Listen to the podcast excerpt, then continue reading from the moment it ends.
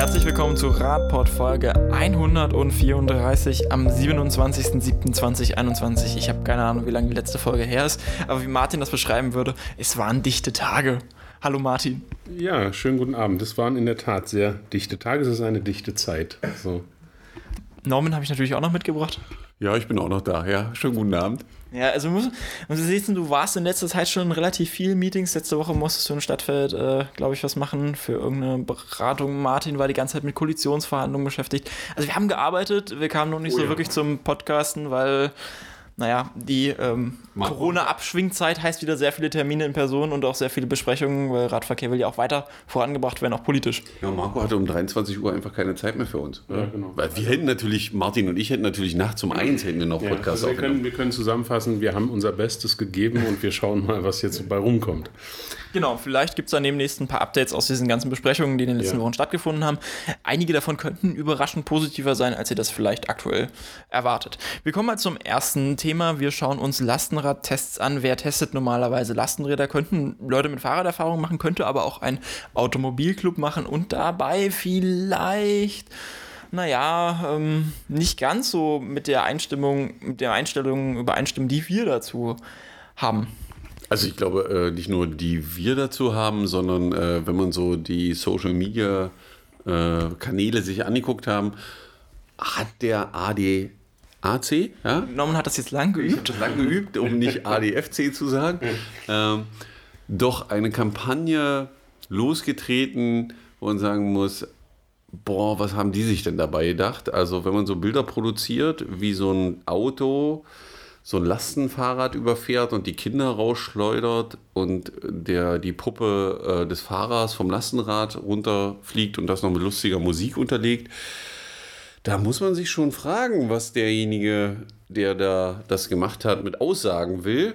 Ja, weil ähm, irgendwie kam das in der Community nicht so an, wie der ADFC das, äh, der ADAC das äh, gerne kommuniziert hätte. Ähm, ja, es gab da so lustige Bilder. Äh, ADAC testet, äh, wie das so ist, wenn Panzer durch die Stadt fahren und äh, Autos überfahren, dass das dann nicht so ganz funktioniert.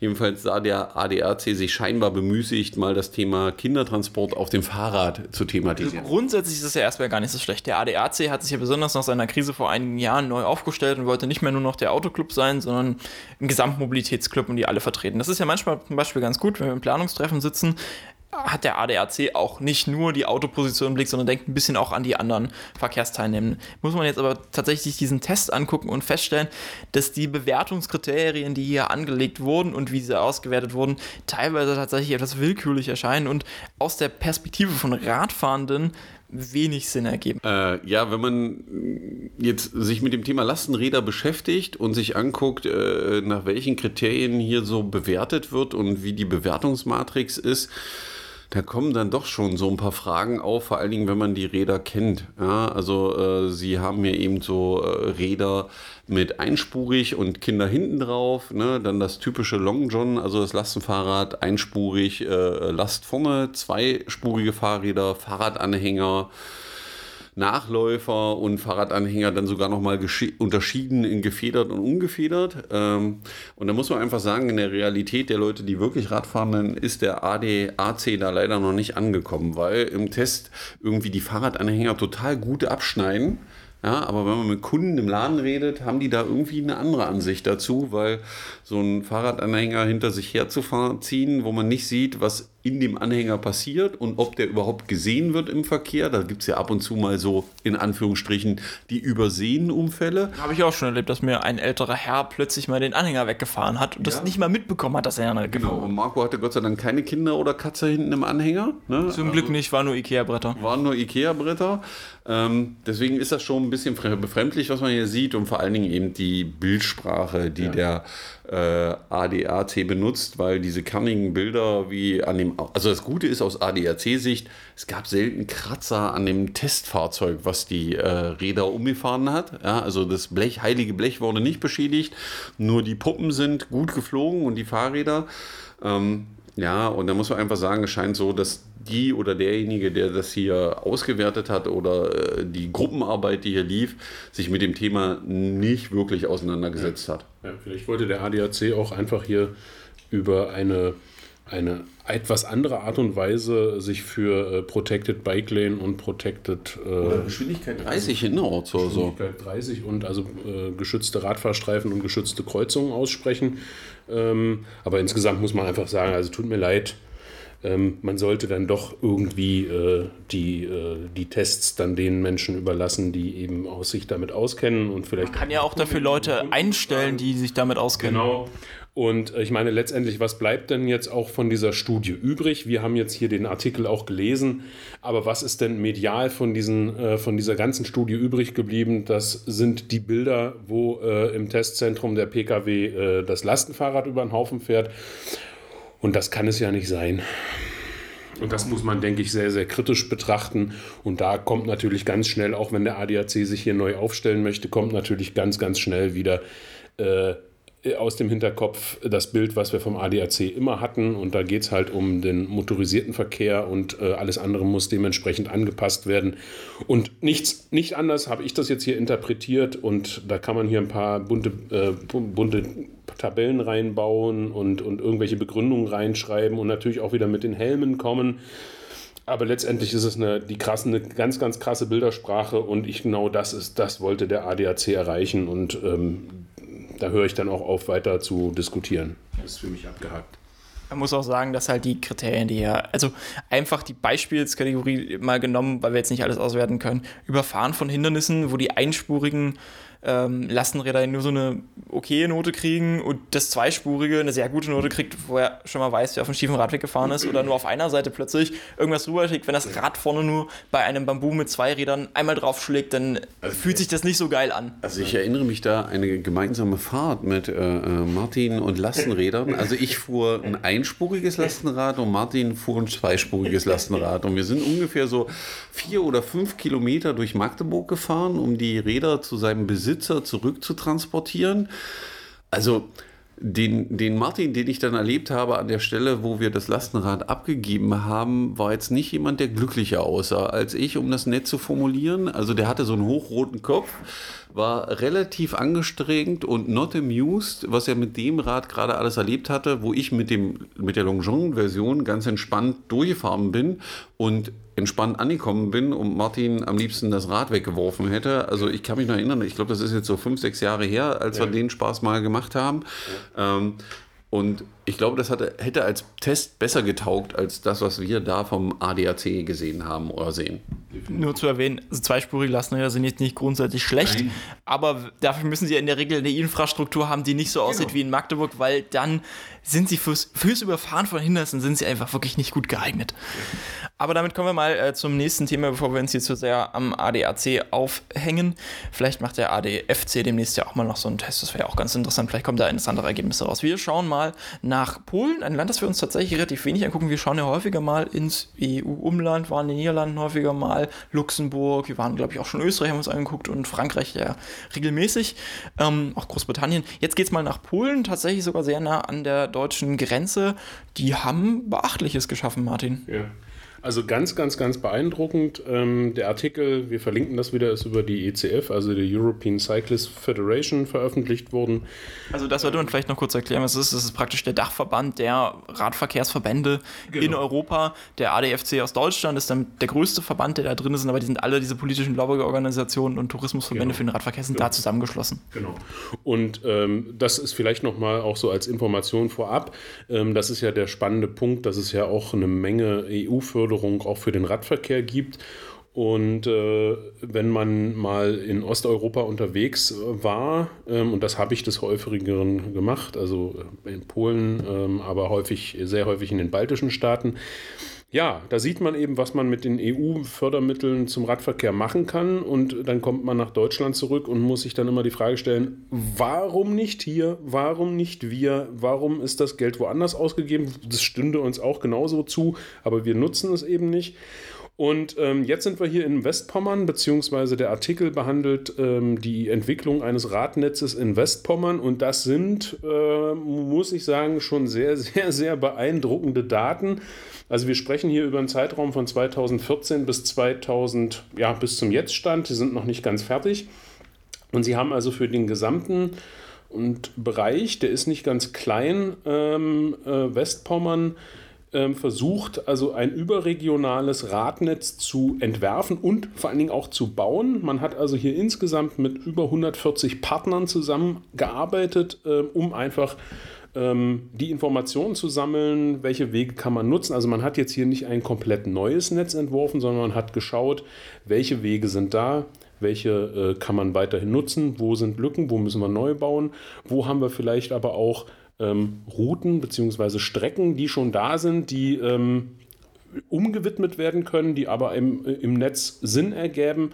Ähm, wo haben wir vielleicht auch Sachen, ähm, was man waldläufig über, über Wald- und, und Wiesenwege nennt? Also wo gibt es auch eben noch landwirtschaftliche Wege, wo gibt es Waldwege, die man nutzen kann? Und ähm, ja, das Ergebnis ist echt Wahnsinn. Man hat also es geschafft, äh, in den letzten Jahren äh, 1135 Kilometer Radweg zu bauen. Ähm, das heißt also nicht komplett neu, sondern das in einem Netz zusammengefasst.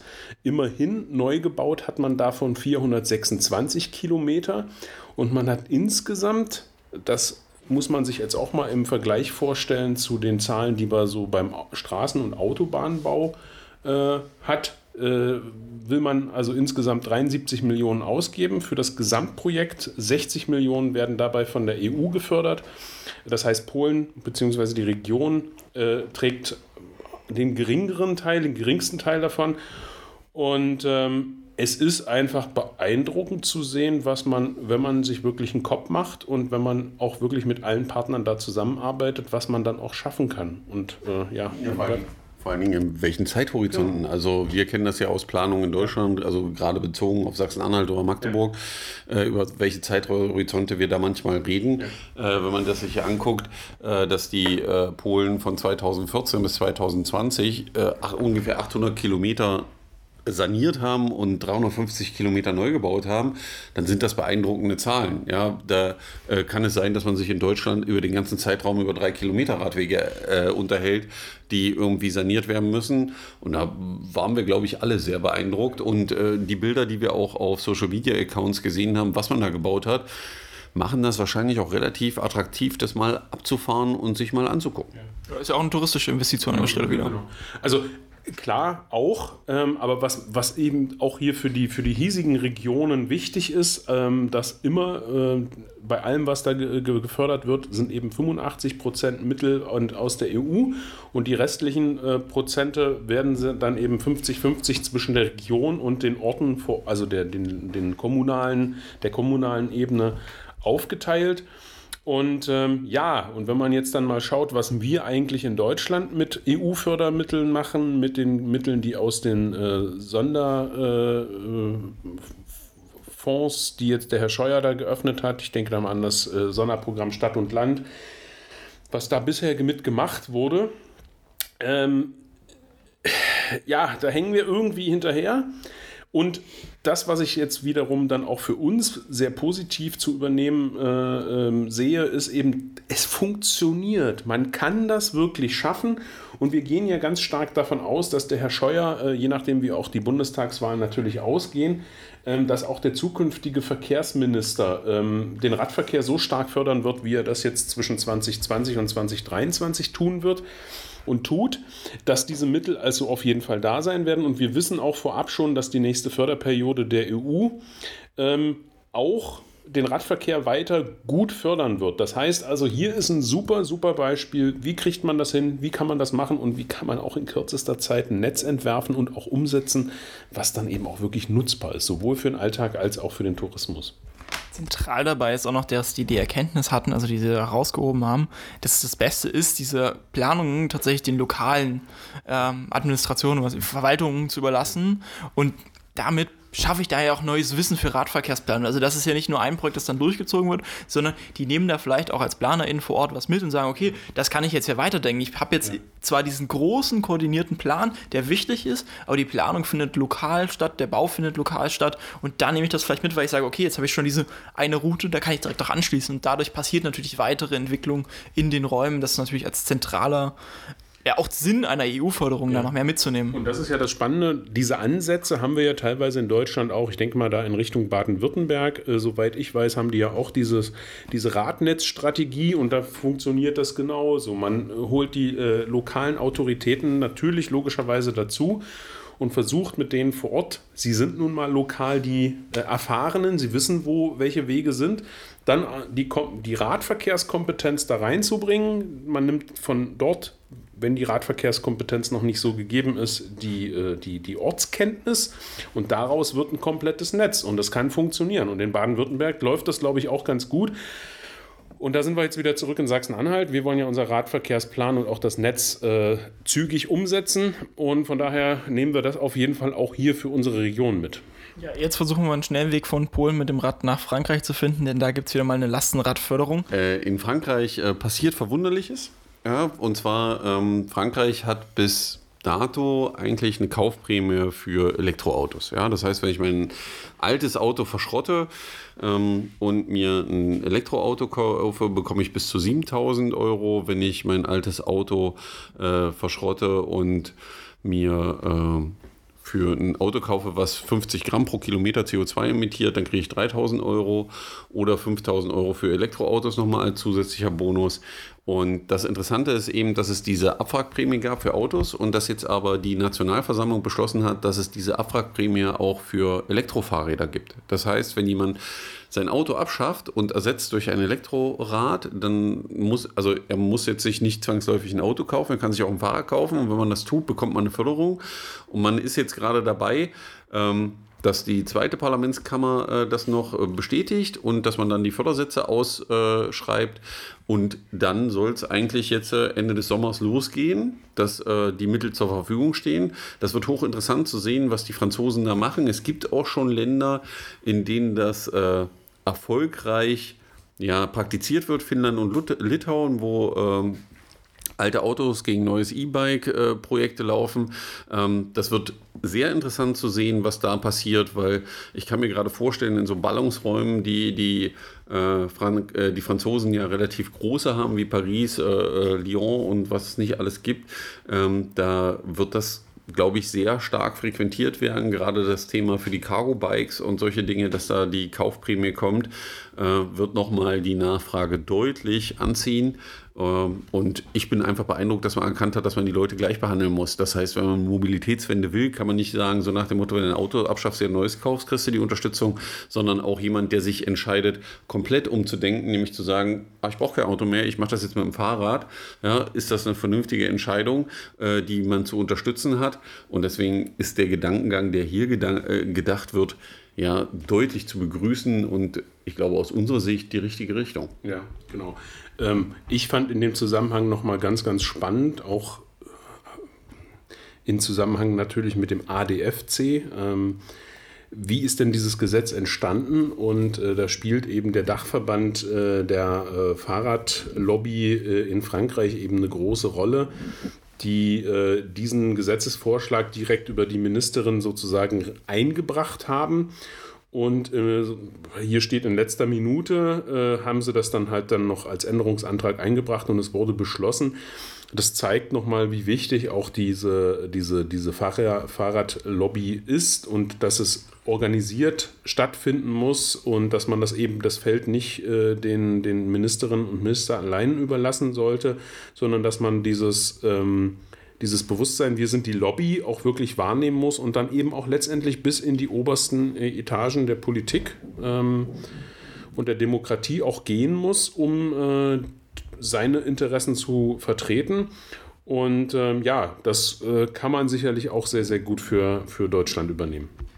Ja, nach Deutschland kommen wir jetzt auch wieder. Es geht weiter um Lastenradförderung. Da haben wir ja 2018 eigentlich mal das Lastenradprojekt in Berlin sehr gelobt. Jetzt yeah. gibt es ein paar neue Informationen dazu und da muss man dann tatsächlich sagen, ist das denn so gut gelaufen und hätte man dann nicht vielleicht sogar für den Radverkehr deutlich mehr rausholen können, Martin? Ja, ähm, das ist jetzt, äh, um deine Frage zu beantworten, nicht ganz so gut gelaufen. Ähm, kommt drauf an, aus welchem Betrachtungswinkel man ja, das ja, sieht. Ja, also, ja, also es gab da sicherlich jemanden, für den ist das relativ gut gelaufen. Ja, Das ist sicherlich die Investitionsbank äh, Berlin gewesen. Äh, wobei, ja, also gut, das äh, Nachrechnen kann man ja selber machen. Also wir sprechen ja von einer Förder, äh, über eine Fördersumme von 600.000 Euro. Ähm, das äh, sollte 2018 losgehen und äh, spätestens 2020 eben neu aufgelegt werden. Und jetzt hat mal eine Fraktion in, im Senat nachgefragt, wie denn das Projekt gelaufen ist. Und da stellt sich nun heraus, dass ähm, 600.000 Euro der komplette äh, Pot sozusagen waren. Darin leider auch eingeschlossen die Verwaltungskosten und die sind jetzt ähm, etwas höher auf, ausgefallen, als man das vielleicht irgendwie so denken könnte. Ähm, die IBB, die Investitionsbank Berlin, begründet es damit, dass das halt alles neu gemacht werden musste. Klammer auf, es gibt ja Lastenradförderprogramme schon etwas länger, Klammer zu, man hätte vielleicht auch einfach mal. Ähm, Förderprogramme an sich schon länger geben. Also es ist ja nur der zu fördernde Punkt, ja, den man geändert ja, also hat. Aber der war wahrscheinlich hochkomplex. Genau, und deswegen hat man einfach nochmal neu angefangen und hat eben 30 Prozent dieses Fördertopfes von 600.000 Euro eben einfach für die Verwaltung verbraten. Ähm, sicherlich, solche Anträge müssen auch bearbeitet werden. Das muss auch alles korrekt laufen, keine Frage. Aber insgesamt sind eben ähm, mit 185.000 Euro äh, 206 Anträge bearbeitet worden.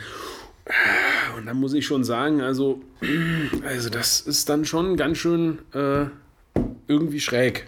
Ne? Ähm, jetzt hat die, äh, hatte, haben die Berliner dann sicherlich ein, ein, ein, super Förderprogramm, also gut ausgearbeitet. Jetzt müssen sie vielleicht einfach nur noch den Topf nochmal neu füllen. Aber das hinterlässt so ein bisschen ähm, den Eindruck, naja, dann, äh, da hatte man wieder mal die, die Scheu dafür vor, äh, vielleicht einfach mal zu fragen, wie es geht. Also ich muss das ja eben rausrechnen. Das waren 185.000 Euro, ne? Mhm. Und 206 Anträge. Mhm. Das heißt, jeder Antrag, also die Bearbeitung jedes einzelnen Antrages, mhm. hat 898 Euro bis jetzt gekostet. Um eine Förderung in welcher Höhe auszuschütten? Ähm, da muss ich jetzt nochmal in den Artikel gucken. Ich glaube, wir reden, äh, Fördersummen belaufen sich auf 1000 Euro für ein Lastenrad, 2000 Euro, wenn das Gefährt einen Elektromotor besitzt und 500 Euro für einen Transportanhänger. Äh, und die auch, also wenn ich mir einen Transportanhänger habe fördern lassen, habe ich 500 Euro bekommen und die Bearbeitung hat 890 Euro gekostet. Mhm. Ja. ja. da muss man dann vielleicht nochmal darüber reden. Also ich glaube, um das betriebswirtschaftlich jetzt rund zu machen, ja, ist Berlin einfach verpflichtet, jetzt nochmal eine Lastenradprämie aufzulegen, weil das System ist ja Kosten da sinken. Wert, weil äh, dann dürften die Kosten ja, die Durchschnittskosten ja sinken. Ja, also ich muss ja so, manchmal Entwicklung eines Produktes ist eben teuer, das wissen wir ja alle.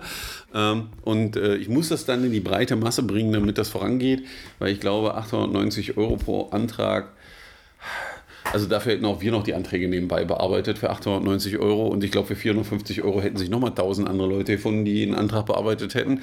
Ähm, da muss ja. man sich schon die Frage stellen, inwieweit man da mal drüber reden sollte. Ja. Wir machen auch mehr Podcast-Folgen, weil die Fixkosten dann einfach sinken. Ja, genau. Ja, das ist ja, genau.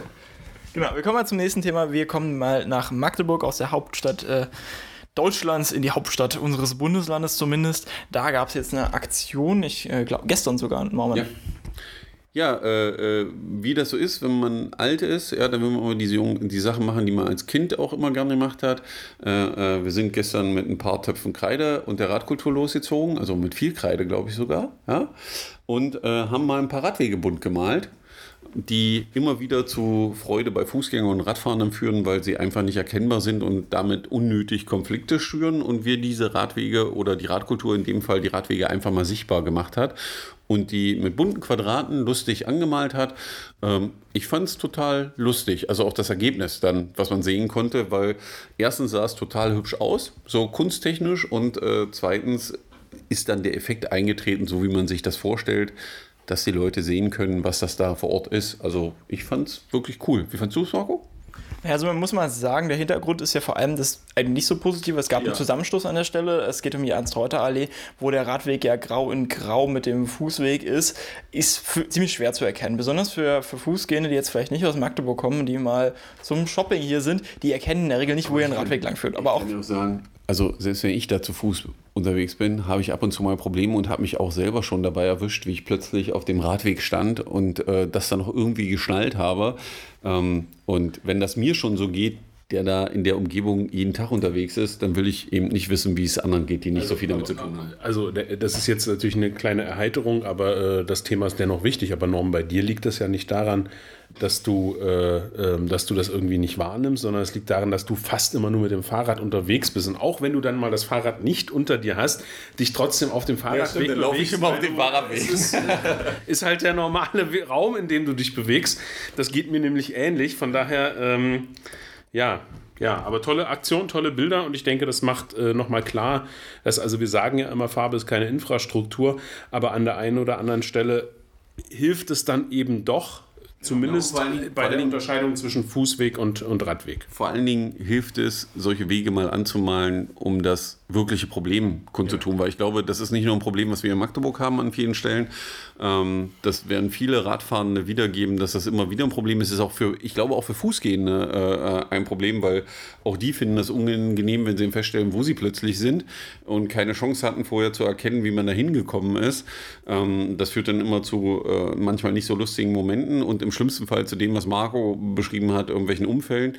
Deswegen muss man das sichtbar machen und ich finde, das war mal eine nette Aktion, das auf nette Art und Weise zu transportieren. Ja. Ich glaube, mein, mein, Highlight war ja, als der Niederländer vorbeikam und fragte, ja, genau. ja ich, als ich hier ankam, wusste ich auch nicht, was das mit den Radwegen soll, warum die nicht einheitlich erkennbar sind. Genau. Das ist ja vor allem der Hintergrund. Also, dass wir ein einheitlich erkennbares Radwegenetz haben, da muss man auch dran denken. Das heißt, jeder muss das benutzen können. Kleine Kinder müssen das benutzen können und dann hilft nicht die Argumentation, die man in Magdeburg gerne immer häufig. Also einmal äh, legen wir die, die Steine längs und einmal quer und dann soll ich den Unterschied erkennen oder in einem Rautenmuster oder in einem quadratischen Muster, was auch immer. Ja, das, das ist halt es geht um einfache Erkennbarkeit, Nutzung, Nutzbarkeit für Infrastruktur für alle. Und wir können also, wenn sich Fußgänger andauernd plötzlich auf Radwegen wiederfinden machen die das nicht mit Absicht. Auch für Autofahrende ist das manchmal schwer zu erkennen, fährt er jetzt einen Radweg lang oder nicht. Ja. Wenn ich hier durchgängig in Rot habe, ist das ein gutes System und das heißt dann aber nicht, das, was man gerne macht, um Radwege nachträglich rot zu machen, so eine Lasur drüber klippen, die mhm. meistens sehr rutschig ist, sondern wir reden hier von roten Steinen oder rotem Asphalt im besten Fall,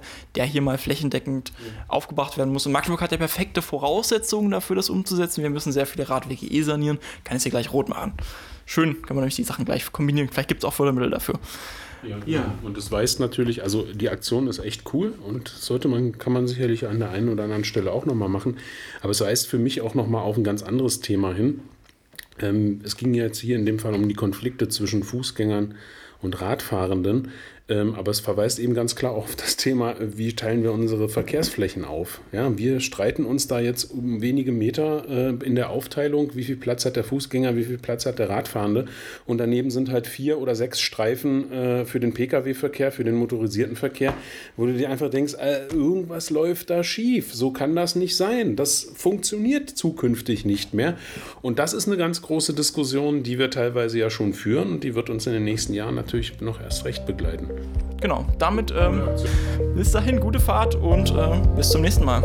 Ja, bis später.